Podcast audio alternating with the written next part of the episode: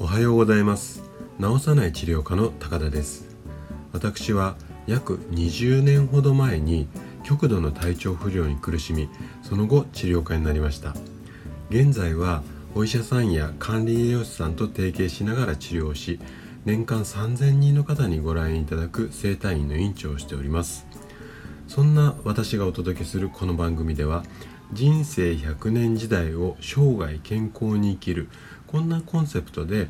健康にまつわる情報を毎朝6時に配信しています。さて今朝のお話なんですけども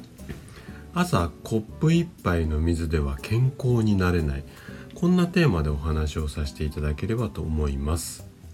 でえっと皆さんの中にはですね健康に気をつけて朝起きたらコップ1杯のお水もしくは左右なんかを飲みましょうまあ、この健康法を着実に実践されてる方って非常に多いと思うんですよ。でそういった方が今日お話しする内容ですねえっとちょっと一つ方法をお話しするんですけどもその方法を一つプラスするだけでさらに健康度っていうのがアップしますので楽しみに聞いていただければと思います。はい。じゃあ早速本題に入っていきたいと思うんですけども私たちの人間の体特に口の中なんですけどもこれはね寝ている間に口の中で大量な大量に細菌が発生してしまうんですね。なぜなら睡眠中は唾液の分泌量っていうのが減ってしまって口の中が乾燥してしまうんですね。でこれによって大量に細菌が発生しやすくなります。で、えっと、イメージとしてはうん、そうですね。傷口に唾つけとけばってまあ今はあんまりやらないと思うんですけど昔結構言われてご存知の方も多いと思うんですけども唾液の中には殺菌するような成分が入っているのでこれが少なくなるっていうことで口の中がうん細菌が発生しやすくなる。まあこんなイメージなんですけどもじゃあどれぐらい発生しやすくなるかっていうと起きている時と比較して約3倍のスピードで細菌が増殖する。こんなデータもあるんですよね。で朝起きたらコップ1杯のお水もしくは左右っていうのはこれは紛れもない健康法の王道で私もよく、あのー、こういったラジオとかあとはいらっしゃる患者さんにもアドバイスをしています。なんですが口の中に細菌が増えた状態でそのまんま朝お水を飲む。そうすると細菌がこう体の中に逆戻りっていうか入ってきちゃうんですよね。そうなってくると体の中ってどうなるでしょうかね。ちょっとこれはもうイメージしていただければなんとなくこうピンとくると思うのでじゃあ一体私たちがそのお水を飲む前に何をすればいいのかっていうのをこれからお話ししていきたいんですけれどもこれ結論先にお話しすると朝起きたらまずうがいをしましょうってことなんですね。なぜなら口の中の細菌をこう洗い流してくれるからなんですよね。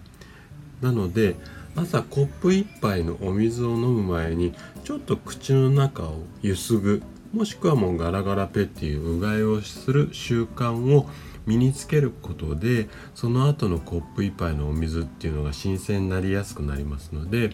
えっと、それをしっかり飲んでいただくことで健康度合いをアップしましょうって。まあこんなことが今日提案したい、うん、朝の習慣なんですけども。でもう一つねちょっとこうおまけではないんですがおそらく多くの方が朝食を食べた後に歯磨きをすると思うんですね。でこれを朝食の後ではなくって朝の起きたて要はうん今お水を、えーと、うがいをしようとするまあそことタイミングと同じようなタイミングで歯磨きをしていただくとこの口の中に溜まった細菌っていうのをすっきり洗い流すことができるんですよね。ね、歯磨きじゃなくてもあのマウスウォッシュみたいなものでも OK だと思いますので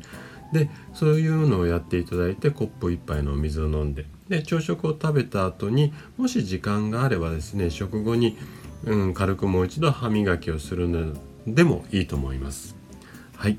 で今日はですね朝コップ1杯の水では健康になれない。こんなお話をさせていただきました。で今朝のラジオはここで終了となりますが、えっと、この番組ではですねあの皆さんからのお便りなんかも募集しています。でこんなテーマで話を聞いてみたいよなんていうことがあればぜひぜひぜひぜひですねあのアプリの下の方にお便りを送るようなこのアイコンがあると思いますのでそこをクリックしていただいてえっとこんな話聞いてみたいですよっていうメッセージいただければあのありがたいです。で今私がこう健康にまつわる話って私が、うん、いいなと思った話をどんどんどんどんしてるんですけどももし皆さんの方でもこんな話聞いてみたいっていうリクエストがあればですねその話題についてもいろいろとお話をさせていただければと思いますのでもし興味があればお便りいただければ嬉しいですじゃあ、えーと、今日のラジオはこれで終了となります今日も健康な一日をお過ごしください。では、明日の朝またお会いしましょう。治さない治療科の高田でした。